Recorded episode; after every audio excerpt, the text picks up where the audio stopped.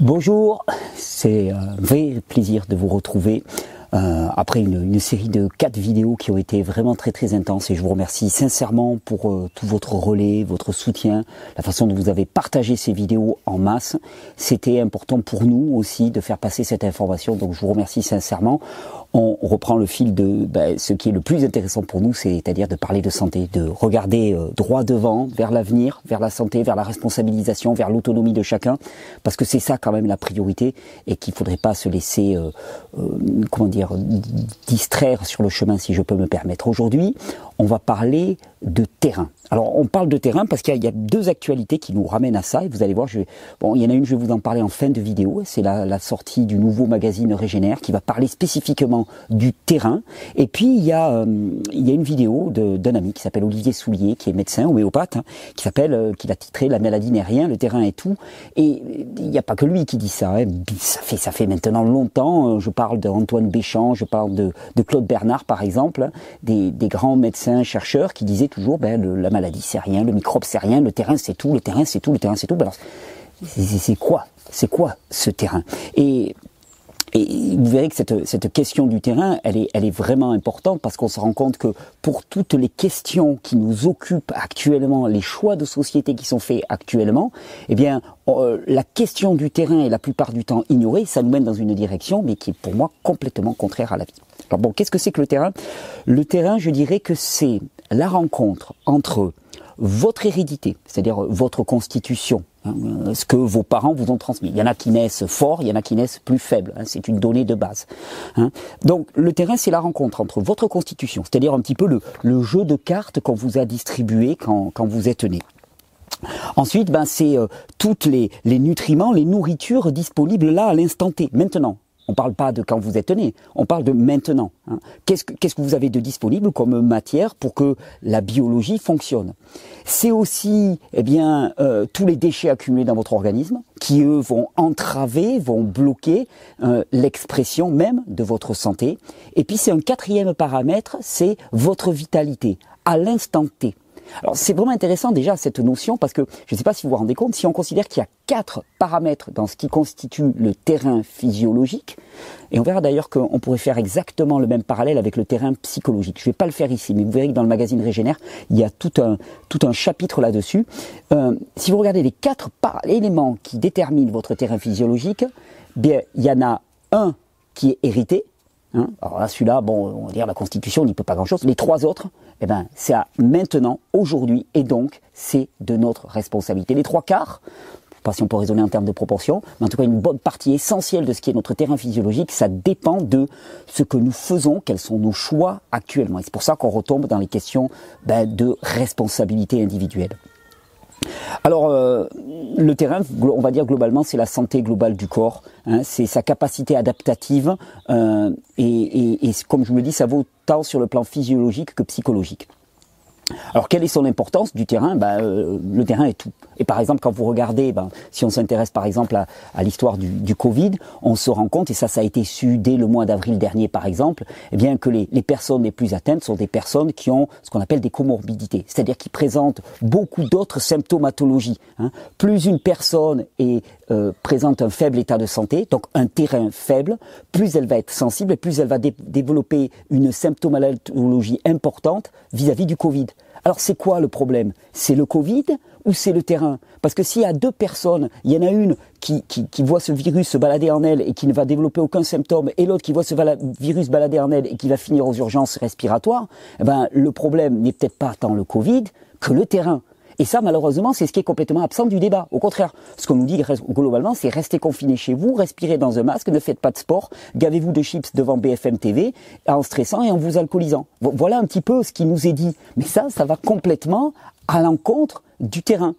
Et le terrain, ben, c'est notre santé. Et donc c'est pour ça que depuis dix ans, maintenant quasiment dix ans, eh ben, je, je, ne cesse de, vous répéter, comme Olivier Soulier aussi dans sa vidéo l'a répété. Hein, je vous mettrai le lien parce qu'elle est excellente cette vidéo. Médecin homéopathe qui a vraiment une vision globale de l'humain, euh, avec laquelle moi je suis complètement en accord, et, et, et qui dit le terrain est tout. C'est-à-dire votre responsabilité sur vos choix de vie maintenant, l'état physiologique de votre corps. C'est-à-dire que la réponse à un événement extérieur, virus, bactérie, euh, traumatisme quelconque, et je le dis, ça vaut autant sur le plan physiologique que psychologique, n'est pas tant conditionné par l'événement extérieur que par l'état de votre terrain. Et oui, et en permanence, on nous a toujours appris à regarder vers l'extérieur. Ah, il y a une bactérie pathogène. Ah, il y a un virus dangereux. Ah, il y a telle situation, telle situation ou telle situation. Et ce faisant, on oublie que l'essentiel se passe dans qui nous sommes. Hein. Euh, le symptôme, et je le dis toujours, le symptôme apparaît quand notre organisme, sur le plan physiologique ou psychologique, notre être, n'arrive plus à s'adapter à la contrainte extérieure. Mais vous comprendrez bien que, bien sûr qu'il y a la question de la contrainte. Hein. Plus la contrainte est forte, plus ça va être difficile de s'y adapter. Mais si vous avez un terrain fort, ah, vous allez pouvoir vous adapter à une contrainte forte. Et il n'y aura donc plus d'expression symptomatique. Le symptôme, c'est la maladie, hein, globalement, dans notre système. Donc en fait, la question de la maladie ne peut pas se considérer sans considérer le terrain. Et plus vous aurez un terrain fort, moins vous présenterez de symptômes qu'on appelle généralement maladie. Donc le terrain est tout, le terrain est essentiel. Et c'est bien le problématique, c'est qu'actuellement, en focalisant sur les agents extérieurs, en focalisant sur la symptomatologie, on a complètement raté la question du terrain. S'intéresser au terrain, c'est avoir une politique de prévention, c'est avoir une politique de santé. S'intéresser aux symptômes, c'est avoir une politique de la maladie, une, politique du traitement, hein, du, de la médication, et non pas de la prévention et de la santé. C'est pour ça qu'il il faut bien qu'on s'en charge nous de le faire cette prévention de la santé. Et aujourd'hui, ben, je vais vous proposer un, petit exercice amusant. Alors, je vais vous proposer un petit jeu. Hein. Euh, comment évaluer l'état de ce terrain euh, finalement puisqu'on en parle tellement euh, et je veux dire, c'est vraiment une question importante parce que euh, en fait, on, on, vit vraiment notre vie la plupart du temps comme une espèce de, de, de, de jeu, un petit peu de, de hasard, hein, dans lequel euh, on avance, on, on, fait des choix, on ne sait pas trop pourquoi on les fait ces choix, et puis euh, de temps à autre, il y a une maladie qui nous tombe dessus, claque, et on ne sait pas trop pourquoi, on ne sait pas ce qu'on peut y faire, on se sent relativement impuissant. Mais tout ça, c'est faux, c'est un mensonge. Euh, ce qui est réel, c'est que nous avons un terrain, que le terrain va déterminer la réponse de notre organisme à, aux événements de son, de son environnement et que ben, plus votre organisme sera en faible santé, plus vous serez sensible et plus vous allez être malade, plus ça va être difficile pour vous de vivre et plus votre organisme sera en santé, plus il sera fort, moins vous serez malade et plus la vie sera agréable. Donc il est important de pouvoir déterminer où est-ce que nous en sommes hein, au niveau ben, au niveau santé. Donc où est-ce que nous en sommes, comment est notre terrain, de manière à peut-être pouvoir se dire, ben écoute, aujourd'hui je change les choses. Parce que c'est toujours ça. Si votre terrain est très bon, il n'y a pas de raison de changer. Mais s'il n'est pas bon, il y a peut-être des raisons de changer des choses dans votre vie. Alors je vous propose un petit exercice. Imaginons, vous croisez quelqu'un dans la rue, vous avez envie de déterminer l'état de son terrain. Alors on, va se baser sur l'observation de signes qu'on dit clinique. Hein. Ça, c'est quelque chose qui est très traditionnel dans les, dans les médecines traditionnelles, comme médecine chinoise, médecine ayurvédique. On parle d'homéopathie, de naturopathie. Les grands homéopathes et naturopathes savent très bien observer tous ces signes. Euh, là, je vais vous faire quelque chose de simple. Il ne s'agit pas d'être exhaustif, hein, donc euh, je ne vois pas tous les signes qu'on utilise en naturopathie, très loin de là, mais je vous en donner quelques-uns très simples qui vont vous permettre d'évaluer quand même l'état du terrain chez vous, chez une personne, euh, et de, de, savoir où est-ce que vous en êtes. On va, on va scanner la personne de haut en bas. Vous croisez un ami dans la rue, puis euh, en même temps que vous discutez, vous l'observez un petit peu. On va commencer par les cheveux, par exemple. Hein, ben, les cheveux, ils peuvent nous dire beaucoup. Hein, s'ils sont cassants, s'ils sont aplatis, s'ils sont ternes, s'ils manquent de vigueur, euh, ben, ça nous parle quand même globalement d'un épuisement de l'individu, hein, d'un état d'épuisement de l'individu. À l'inverse, si tu as des cheveux brillants et toniques, c'est signe de santé. D'ailleurs, globalement, une personne qui va présenter beaucoup de symptomatologie au niveau du visage euh, ou des mains par exemple va indiquer un état d'épuisement. Et ça j'en parle très très souvent parce que euh, pour que ça puisse fonctionner je vous ai dit euh, le terrain c'est euh, l'hérédité euh, la vitalité donc l'énergie de la personne mais c'est aussi la quantité de nourriture disponible à un instant T. Or cette, cette nourriture est apportée par le sang. Le sang il faut qu'il circule il faut qu'il circule dans tout le corps. Et quand un individu est épuisé ben, l'une des premières fonctions qui est lésée ben, c'est la, la circulation sanguine et la perfusion de sang, donc l'arrivée de sang au niveau de la, de la tête. Hein. Donc, euh, ben, les cheveux ne vont pas être aussi beaux que d'habitude parce que ben, ils sont pas alimentés. Hein. Tout le cuir chevelu n'est pas alimenté de manière adéquate. Donc, les cheveux vont vraiment le manifester. Euh, si vous avez des cheveux qui sont blancs prématurément, c'est plutôt un signe de faiblesse du terrain. Hein. Il y a une part héréditaire à considérer, qui on va se transmettre, mais c'est une faiblesse héréditaire qui est transmise. Euh, quand on voit une calvitie aussi qui se développe, alors ça peut être vraiment là aussi un symptôme d'épuisement et de défaut de perfusion sanguine au niveau du cerveau, déminéralisation importante, pas assez de minéraux, donc on peut pas construire de, cheveux. D'ailleurs, souvent, quand les gens ont des calvities, ils ont des micro-cheveux. C'est-à-dire qu'ils n'ont pas plus de cheveux, ils ont des micro-cheveux, puis ces cheveux, ils tombent régulièrement, ils n'arrivent pas à se développer. C'est bien qu'il y a quelque chose qui l'empêche. Et puis, on parle aussi parfois d'un déséquilibre hormonal, euh, avec des excès de testostérone. Moi, je pense que c'est plutôt une hypersensibilité des récepteurs à la testostérone. Mais voilà, déséquilibre hormonal, épuisement, de toute façon, ça va toujours dans le même sens. Alors ensuite, ben, après avoir regardé les cheveux, on va regarder son visage. Alors le visage, là, c'est déjà il y a un truc qui parle énormément au niveau du visage qu'on n'a pas l'habitude de regarder, ben, c'est le regard. Un regard vif, lumineux, brillant, tu vois, qui pétille. Ben, ça, c'est un signe de bonne vitalité. C'est plutôt le signe de quelqu'un. Alors, il va falloir prendre pas un seul critère, hein, séparément des autres, mais tous les critères. Mais si ce critère va avec des beaux cheveux et avec tous les autres critères, vous pouvez dire que c'est quelqu'un qui a plutôt un bon état de santé, un terrain qui est fort. À l'inverse, si le regard il est, il est mort, hein, il, est, il, manque de, de vivacité, euh, si le, le, regard il est plutôt bas, il tombe, bon, c'est plutôt une personne qui là aussi est fatiguée, épuisée, congestionnée, hein, parce que tout ça, ça va de pair. C'est toujours pareil. Je vous renvoie vers toutes mes vidéos. Tout ça, ça va de pair. Donc ça sera plutôt l'état d'un terrain plutôt faible, donc encombré, manque de vitalité, euh, manque d'apport de, de, nourriture et un organisme qui va être prompt à développer énormément de symptomatologie. Si vous avez des, poches sous les yeux, ben, ça indique hein, plutôt des reins qui, sont à la peine, hein, qui sont fatigués, qui ont du mal à fonctionner. Une personne qui, sur le plan rénal, va plutôt être faible. Les reins, élimination, donc c'est un émonctoire important de l'organisme, ça aide l'organisme à éliminer ses déchets, donc ça peut être vraiment un facteur handicapant. Euh, des cernes sous les yeux, c'est aussi en lien avec la fonction rénale et avec la fonction hépatique aussi. Quand les yeux sont chargés, c'est foie, rein, tout ça, ça va être vraiment surchargé. Vous savez, ces traces noires qu'il peut y avoir sous les yeux, qu'on essaye de masquer. Et c'est là d'ailleurs le, le, le, caractère perfide de notre époque. C'est qu'on nous propose des maquillages, des baumes pour essayer de cacher. Mais cacher l'expression symptomatique, ben, ça ne change rien au terrain. Ça veut dire que ton état continue à se dégrader, tandis que toi, ben, tu essayes de, de, sauver la meuble en cachant la misère. Mais, mais ça ne change rien au niveau de ton terrain. Et je dirais peut-être, mieux vaudrait ne pas avoir ces baumes, parce que à force d'avoir des marques noires sous les yeux qui sont pas jolies, ben, ça nous obligerait à faire des vraies réformes pour que ces marques noires disparaissent, non pas parce qu'on les a masquées, mais parce que simplement l'état du terrain s'est amélioré. Euh, alors si on faisait un peu d'iridologie, on pourrait s'y amuser. Alors là, il faut vraiment être proche de la personne, mais on peut parfois le voir.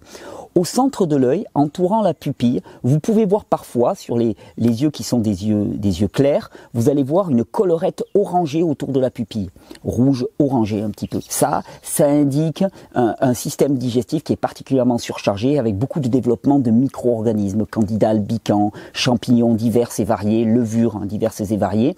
Donc autour de la pupille de l'œil, hein, autour du cercle noir qui est au centre de l'œil, ben, si vous voyez une petite colorette orange, ça indique un système digestif qui est pas, pas, pas, en, pas en très bon état, en tout cas qui est bien, bien encombré, bien congestionné.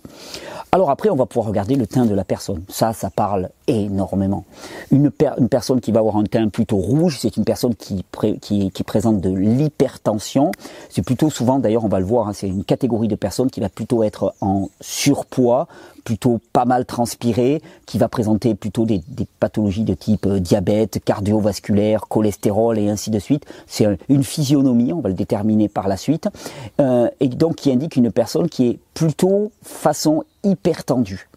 À l'inverse, une personne qui va avoir un teint pâle, laiteux, ça va être une personne qui est épuisée. Là encore, on retrouve l'épuisement. Une peau un peu diaphane, comme on dit, ben ça c'est une personne qui est globalement, qui est globalement épuisée.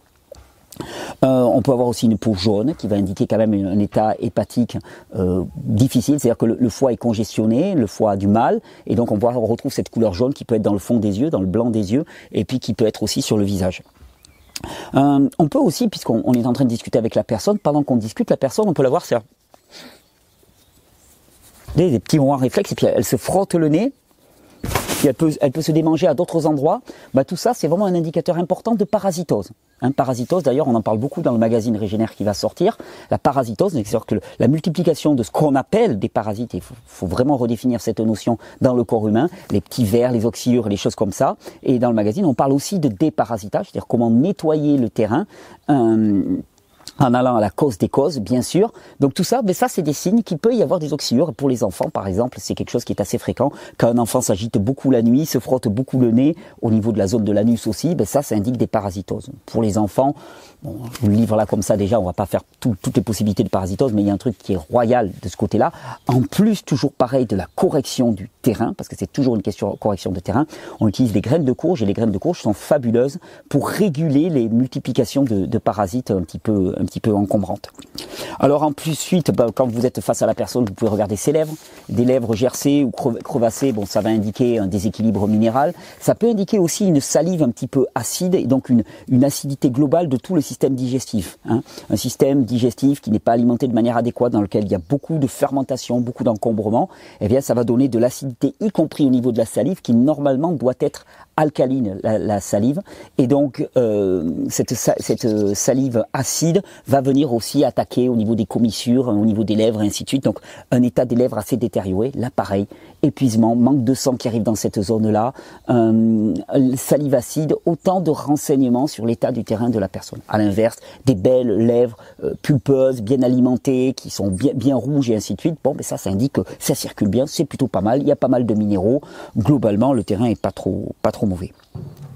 Puis bon, il y, a, quand même un, dernier critère qu'on pourrait voir tant qu'on est au visage, au niveau du visage de la personne. Alors là, ça demande quand même, actuellement en période de distanciation sociale, soi-disant, bon, on va avoir du mal, mais tu te rapproches et là, tu sens la laine. Ah ouais, une haleine chargée, euh, c'est pas bon signe. Ça. Ah non, c'est pas bon signe du tout. Une haleine chargée, alors, oh, t'auras beau te mettre des petites pastilles de menthe ou de, machin chose là dans la bouche, c'est bien joli, mais c'est du cache-misère, quoi. Globalement, euh, quand ça sent de l'intérieur, ça sent de l'intérieur, ça remonte. Et effectivement, ben, il s'agit de, de, de l'odeur qui peut remonter de tout le système digestif, qui nous indique un système digestif particulièrement encombré. Et souvent particulièrement encombré parce qu'on bouffe de la M-E-R-D-E -E à longueur de journée. C'est-à-dire qualité et quantité. Trop, tout le temps de la merde. Donc globalement, mais qu'est-ce que ça fait? Ben ça fait de la MERDE e dans les intestins. Faut, faut pas chercher. Je veux dire, c'est juste du bon sens. C'est juste du bon sens tout ce que je vous dis, et c'est du bon sens tout ce que je vous dis depuis dix ans. Mais ce bon sens qui pourrait faire sourire, déjà si nous le respections, ben notre état de santé, notre vitalité, notre qualité de vie serait radicalement changé. Ensuite, bon ben on va on va passer euh, aux mains. Hein, parce que bon, le reste du corps, si on va voir quand même au niveau physiologie. Euh, on va passer aux mains. Hein, imaginons que tu as serré la ah non, on n'a plus le droit de serrer la main, hein, des coups de coude, là on a fait la danse des canards. Euh, mais bon, allez, imaginons on a serré la main de la personne, on a transgressé les interdits, on a serré, on a pris une main, on a fait un acte de sédition. Bon, des mains froides, tout de suite pareil, défaut de circulation, défaut épuisement de la personne. Alors pensez toujours que la main froide, elle est toujours plus froide que la vôtre. Si vous êtes déjà quelqu'un d'épuisé, une main plus froide que la vôtre, ça va être quelqu'un de très très très épuisé. On est d'accord? Une main chaude, à l'inverse, indique quelqu'un qui a de bonne vitalité, ça circule bien. Euh, ça peut même être quelqu'un qui est hyper tendu, donc en hyperactivité. Hein, en sachant toujours pareil qu'une personne qui est en hyperactivité, c'est une personne qui un jour ou l'autre va se cracher. Hein, hyperactivité conduit à l'hypoactivité. L'hyperactivité conduit à l'épuisement.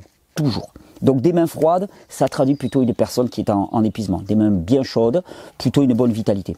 Si vous regardez les ongles, dédoublés, cassants, euh, c'est des problèmes de, minéralisation globalement. Hein. Si les ongles sont noirs, ça indique des mycoses hein, qui se développent. Mycoses, hein, ce sont des, champignons qui se développent, euh, toujours pareil, parce que l'organisme est encombré de déchets. Donc ça se développe dans le système digestif. Ça se développe aussi ben, au niveau des ongles, partout, au niveau des pieds, au niveau des mains. Vous pouvez en trouver un petit peu partout. Euh, si vous avez des taches blanches sur les ongles, alors pareil, toujours pareil, un symptôme, il peut y avoir de multiples causes. Généralement, on ramène ça à des carences minérales, de zinc en particulier, ou parfois d'une forme d'intoxication.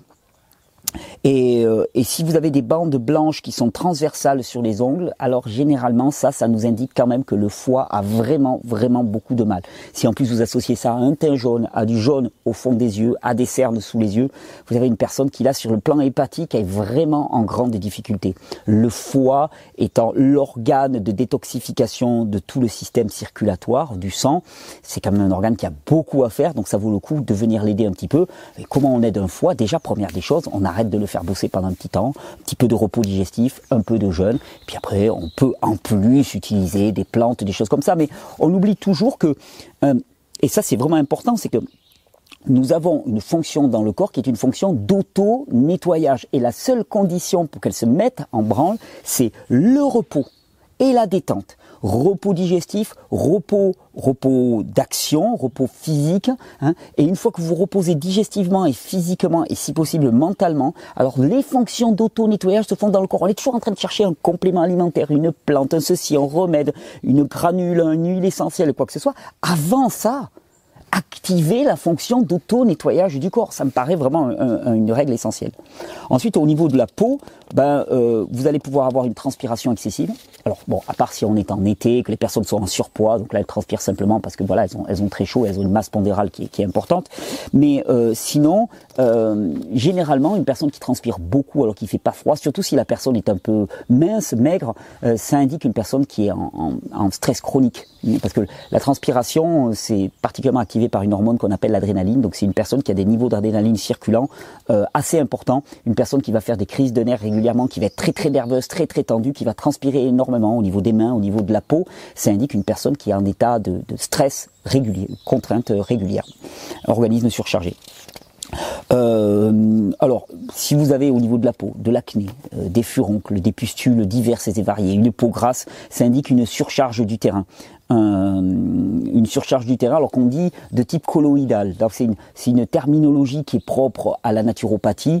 Colloïdal, c'est-à-dire c'est les cols, c'est tous les sucres complexes, et choses comme ça. Les personnes sont surchargées de, de, trop de céréales, trop de sucre dans tous les sens, et donc ce sont ces cols là qui sont éliminés par la peau et qui vont donner ces, ces, voilà ces altérations de la peau. L'appareil, tu vois, c'est et je je veux pas faire du, du rentre dedans. Je veux juste vous expliquer les choses posément. Hein.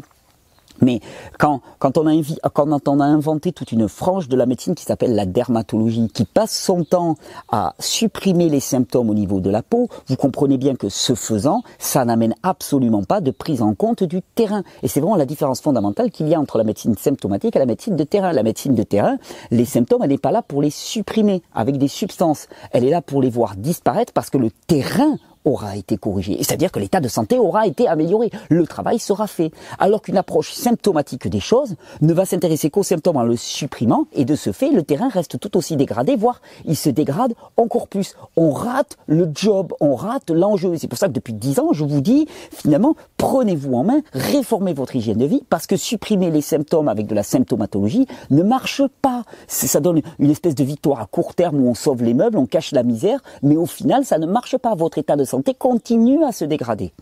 Alors, euh, l'eczéma et le psoriasis, par contre, on parle plutôt d'un euh, terrain acidifié. Un, terrain acidifié, ça veut dire un terrain dans lequel il y a trop de protéines, euh, trop de stress, trop de voilà, tout, tout, tout ça, c'est une acidification globale du terrain, défaut d'élimination par le corps, c'est-à-dire trop, le corps est toujours en contrainte, il n'y a pas de temps de repos, repos digestif, repos physique, repos mental, et donc la personne elle turbine tout le temps, et là le terrain il s'acidifie vraiment. Après, je vous dire, c'est simple de voir l'état de santé d'une personne, vous regardez son attitude globale, euh, la posture. Hein, est-ce que la personne c'est Gaston Lagaffe comme ça, tu vois, elle marche, euh, elle marche tout voûtée comme ça avec le regard bas et tout, ou est-ce que c'est euh, le caporal joli thorax quoi, tu vois, comme ça. Bon ben voilà, là tu vois tout, tout, tout, de suite la différence. Là, il y a de la vitalité, là, il y en a pas. Et c'est pas une honte, c'est pas, c'est pas une culpabilité. Hein. C'est juste que si on voit ça, on dit à la personne, là, il va falloir peut-être faire quelque chose. Parce. Mais c'est là où souvent c'est ridicule parce que quand on dit à quelqu'un qui est comme ça, on lui dit redresse-toi, en fait ça sert à rien parce qu'elle va faire ça et puis hop, elle va retomber parce qu'en fait la posture n'est qu'un reflet symptomatique du terrain. Et si on essaie de corriger le symptôme, ça marche pas. Redresse-toi. Eh non, si j'ai pas l'énergie pour ça, je vais pas me redresser. Pour se redresser, il faut de l'énergie, il faut de la vitalité, il faut de la musculature. C'est tout ça qui doit être réuni. Alors, euh, de, la, de la même manière, la voix aussi. Hein. la voix, la personne, elle est révélatrice. C'est une voix toute toute douce, toute, toute, pas grosse vitalité, plutôt fatiguée. Une grande voix qui porte, tonitruante, qui pousse et tout, plutôt signe d'une bonne, d'une bonne, d'une bonne vitalité. Ben, en fait, le, la démarche aussi, hein, la démarche comme la posture, hein, c'est la même chose. La démarche, une personne qui marche d'un pas décidé, qui est capable d'accélérer, de courir, de freiner, alors qu'une personne qui va être plutôt dans l'économie de ses mouvements, personne fatiguée. Fatigué, ça veut dire personne encombrée, parce que si le système est fatigué, ça va mal éliminer, ça va mal assimiler. Enfin, c'est tout, c'est une espèce de cercle vicieux qui se met en place.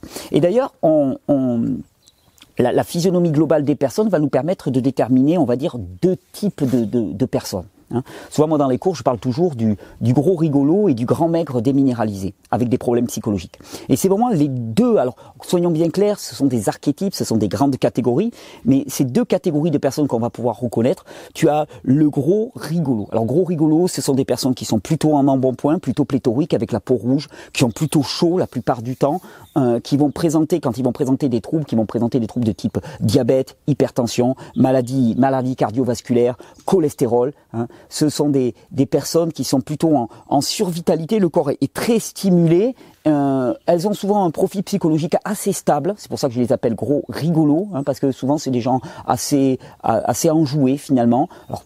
C'est long à expliquer, hein, je, je l'explique dans mes cours, pourquoi est-ce qu'on a ce profil-là? Mais ça, ça va être une physionomie de personne. Et puis à l'inverse, vous allez avoir les grands maigres déminéralisés qui ont des troubles psychologiques. Alors ça, ce sont plutôt des personnes qui sont plutôt minces, plutôt voûtées en avant, euh, avec des cheveux cassants, euh, une peau plutôt blanche, des mains plutôt froides, un, profil psychologique hein, qui est plutôt euh, en dents de scie. Hein. et ça, c'est plutôt un profil de personnes épuisées, déminéralisées. Alors souvent, je fais la différence entre les deux parce que je dis un gros rigolo, il a de la bonne vitalité et lui, il a besoin de, de cracher ses déchets. Hein, c'est quelqu'un qui est souvent bien encombré de déchets parce que ça mange bien, parce que ça tourne bien, parce que ça et donc ça mange bien entre guillemets. Hein. Et donc cette personne, elle a besoin de cracher ses déchets. C'est des personnes, on peut leur imposer euh, des, des, programmes de détoxification assez volontaristes, ça va avoir des très bons effets.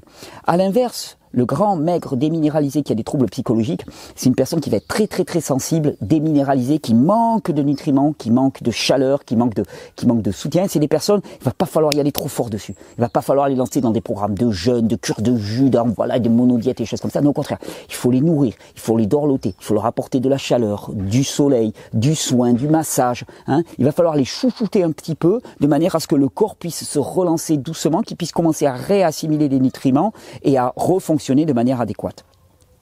Donc les grands maigres déminéralisés, c'est des problèmes qui vont, des gens qui vont avoir des troubles plutôt respiratoires, euh, psychologiques généralement, euh, qui vont avoir froid tout le temps. Voilà, c'est ce profil-là de personnes arythmie cardiaque, crise de panique. Bon, ça c'est le profil du grand maigre déminéralisé. Donc on, voit un petit peu les, les deux catégories de personnes. Et c'est marrant parce que si on, voit ce que c'est que le terrain, donc le terrain c'est la rencontre entre la vitalité, l'encombrement par les déchets, les nourritures présentes et la constitution, euh, on voit les grands types de personnes, et vous allez me dire, et l'homéostasie dans tout ça hein, L'homéostasie, vous savez, c'est ce, principe qui est, vraiment le principe même du vivant, et qui fait que le vivant est vivant. Euh, l'homéostasie, hein, dont je vous décris souvent, c'est finalement la propension qu'a l'organisme à revenir à une valeur stable. Hein. Mais quand on, c'est-à-dire à se rééquilibrer de lui-même, c'est ça l'homéostasie. Mais l'homéostasie, il faut vraiment le voir comme la dimension euh, dynamique du terrain. Hein. c'est la vitalité du terrain, l'homéostasie. Et c'est pas une recherche d'équilibre, mais c'est une recherche de régulation. Et d'ailleurs, dans le magazine, on a une excellente interview avec mon ami Pierre Etchard, qui est sublime, sur la dimension dynamique de l'homéostasie. Et je reprends un petit peu ses mots. Euh, lui, dit finalement, l'homéostasie, c'est un phénomène par lequel un grand nombre de facteurs clés pour le maintien du vivant vont être maintenus autour d'une valeur. Mais il ne s'agit pas d'une valeur fixe, mais d'une valeur qui va être le plus adaptée par rapport à l'activité et à l'environnement de l'organisme à un instant T. Hein, et cette valeur, c'est pas un but à atteindre, c'est simplement un point de repère, un phare. Et c'est pour ça d'ailleurs qu'il nous le dit très bien. Euh, les, analyses de sang, tous les examens, euh, par certains côtés, sont juste totalement aberrants.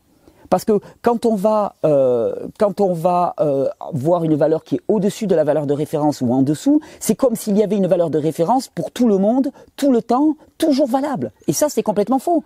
Euh, S'il y a une carence, par exemple, elle peut être totalement créée par l'organisme pour s'adapter à une situation. Elle, elle est même peut-être volontaire et bénéfique. Hein. Donc, quand, quand on voit des valeurs éloignées sur un bilan sanguin, euh, on n'y voit pas une maladie d'une certaine manière, on y voit simplement un corps qui essaye de se réguler et qui bosse, et qui bosse, qui bosse, qui bosse, qui bosse, qui bosse très dur pour essayer de réguler tout ça. Et ça, c'est là où on n'a pas compris cette dimension dynamique du terrain. Et, et c'est vraiment essentiel à comprendre. Donc, on a un terrain. Hein. Le terrain physiologique, c'est lui qui détermine notre réponse aux événements de la vie, virus, bactéries et ainsi de suite. La focalisation, il devrait être là-dessus. On a des éléments pour juger de l'état de notre terrain. Donc maintenant, qu'est-ce qu'il reste à faire? Ben, Il reste à se mettre à l'action. Et c'est ce que je vous propose dans toutes ces vidéos. Hein. Et c'est, je pense que c'est vraiment dans une époque de grande anxiété, de grande incertitude. Vous savez, il y a mon ami Pierre Dufresne qui dit toujours, dans le doute, renforçons-nous. Ben c'est vrai. Dans le doute, cultivons la santé. Parce que c'est bien joli de s'inquiéter, de manifester, de s'esbaudir contre un tel, contre un tel, contre un tel. Mais c'est toujours pareil. Nous, on en est où? Nous, on fait quoi? On fait quoi pour changer ce monde? Et ce monde, il commence à changer en changeant nous-mêmes. C'est là où ça se joue. Et c'est pour ça qu'il est aussi important, au lieu d'être toujours focalisé sur l'extérieur, de commencer à s'intéresser à l'état de notre terrain. Et c'est là où toutes les promesses sont rassemblées dans l'état de notre terrain. C'est ce que je vous propose au travers de toutes ces vidéos, c'est ce qu'on va continuer à faire. On reprend les vidéos de plus belle, avec enthousiasme et avec joie. On va approcher de la période de Noël. D'habitude, tous les Noëls, je vous fais un terrain incognita avec une vidéo par jour. Je ne suis pas certain cette année de tenir ce rythme-là, mais on va faire beaucoup, beaucoup de vidéos d'inspiration. On va retrouver des vidéos de jus, on va retrouver des questions-réponses, de manière à toujours vous soutenir, vous motiver dans un monde qui ne vous pousse qu'à regarder à l'extérieur, à commencer regarder à l'intérieur et à vous responsabiliser par rapport à l'état de votre terrain. Je vous remercie pour votre écoute. Merci de partager euh, cette euh, vidéo en masse et d'apporter vraiment ce message qui change des vies. Petit petit clap de fin, je regarde. Oh ben on a encore, on a encore du temps. Euh, oui, juste, je voulais vous dire. Donc ben, cette vidéo, donc je vous l'ai dit, elle est faite en lien aussi avec cette vidéo d'Olivier Soulier, dont je vais vous mettre le lien là juste en dessous de la vidéo, qui est très très bonne, qu'il a donné à, à France ce soir, qui est excellente. Euh, je voulais vous signaler aussi effectivement que ce thème du terrain va être la, thématique du prochain magazine Régénère et que les, abonnements sont encore ouverts. Ils sont ouverts chaque fois 15 jours, 3 semaines avant la sortie du magazine.